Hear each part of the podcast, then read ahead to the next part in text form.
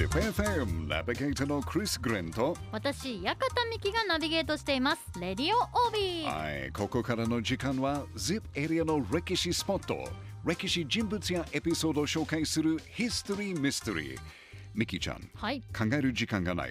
ZIP エリアにはうん。海賊はいました。本当か海嘘？どうぞ。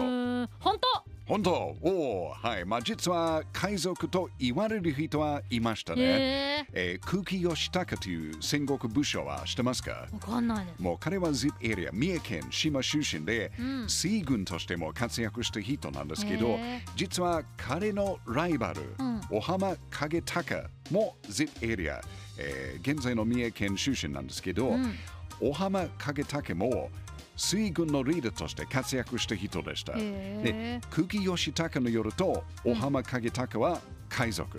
うんで逆に景武によると、えー、義高は海賊と呼べましたお。互い海賊だ海賊だみたいなそうそうそうそうそうそう、へあのお浜はやっぱりまあ想像の通り海賊として非常にエキサイティングな人生に送っていましたね。お浜景隆はね、はい。若い頃は現在の三重県を治めていた北畠氏の水軍をコントロールできるポジションについていて、ーうん。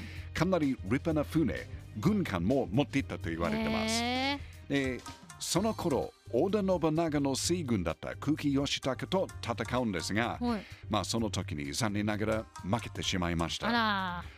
ら面白いことはね、うん。あのその時の日本の水軍戦術はね、うん。海戦のなんか船の間、船同士ではなく、うん。千人同士の戦いとみなしていました。えでも海の上ですよね。そうそうそう、あの水軍の主な戦術は敵の船になんか接近してうん。登場するあ横付けして？ことでした。はい。へそれも結構面白いなと思っていた。はい。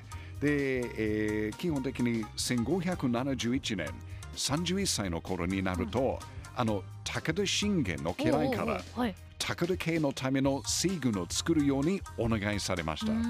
それも結構すごいじゃないですか。えーこのオファーを受けて、小浜景隆はね、はい。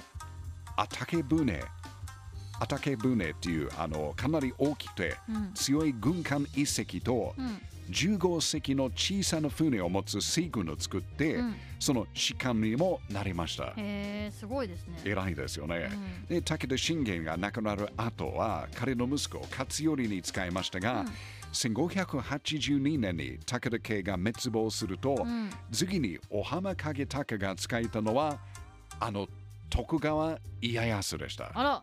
家康。そう。で、家康の水軍大将となった景武はね、はい。1500石えー国を与えられました、そしてその2年後の1584年には、はい。この ZIP エリアである有名な戦いが起こります。うん。ミキちゃん1584年に起きた有名な戦いとは何ですか？1584年ですか？はいヒント欲しい、はい。えー戦ったのは織田徳川連合軍対羽柴秀吉後の豊臣秀吉との戦いです。えー、えー、なんだっけな？ちょっとあのー抜けてますね今日。あは。ヒントもうもうワン紹介ヒント。もうワンヒント。もうワンヒント、はい。何回もヒストリーミステリーで紹介しました。え小牧長久手の戦いですか？ピンポン、そうです。ありがとうございます。はい、答えは小牧長久手の戦いで、もしかして今、え、小牧長久手の戦いで水軍は関係ないでしょうと思っているですよね。うんうんうん。はい、でも実は関係ありますよ。もう小牧長久手の戦いは小牧と長久手だけじゃなくて、うん。伊勢とか長島、うん。愛知県の蟹江などかなり広い範囲で戦いがありました。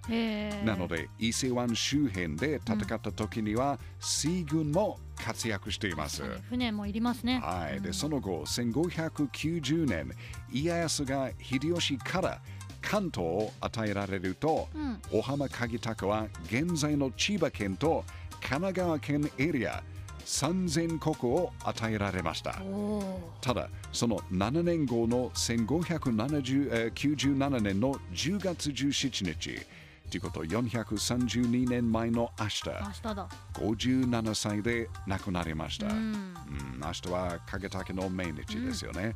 まあ、空気吉高ぐらいのネームバリューはないかもしれない。うん。あんまり詳しい情報は残ってない大浜影高ですが、はい。北畠、高田、徳川といった戦国時代に大活躍した名武将たちの下で活躍した ZIP エリアの、まあ、続々海賊でした。うんやっぱり ZIP エリアの歴史で面白いですね。ZIPFM History Mystery ZIP エリア三重県出身海賊と呼ばれた西軍の小浜影高432回目の命日は明日なので今日紹介しました。海賊がいたんですね、まあ、海賊なんかちょっと悪いイメージなんですけど、まあお相手がよくなんか海賊と呼べましたで 面白いなと思います。そうそのエピソード面白いなと思いました、うんうん。まあ、あとはその小牧長久手の戦い、はい。その山というか陸のみじゃなくて海もあったっていうのは海もありました。そう。勉強になりました、ですよね、うん。ヒストリーミステリー来週もお楽しみに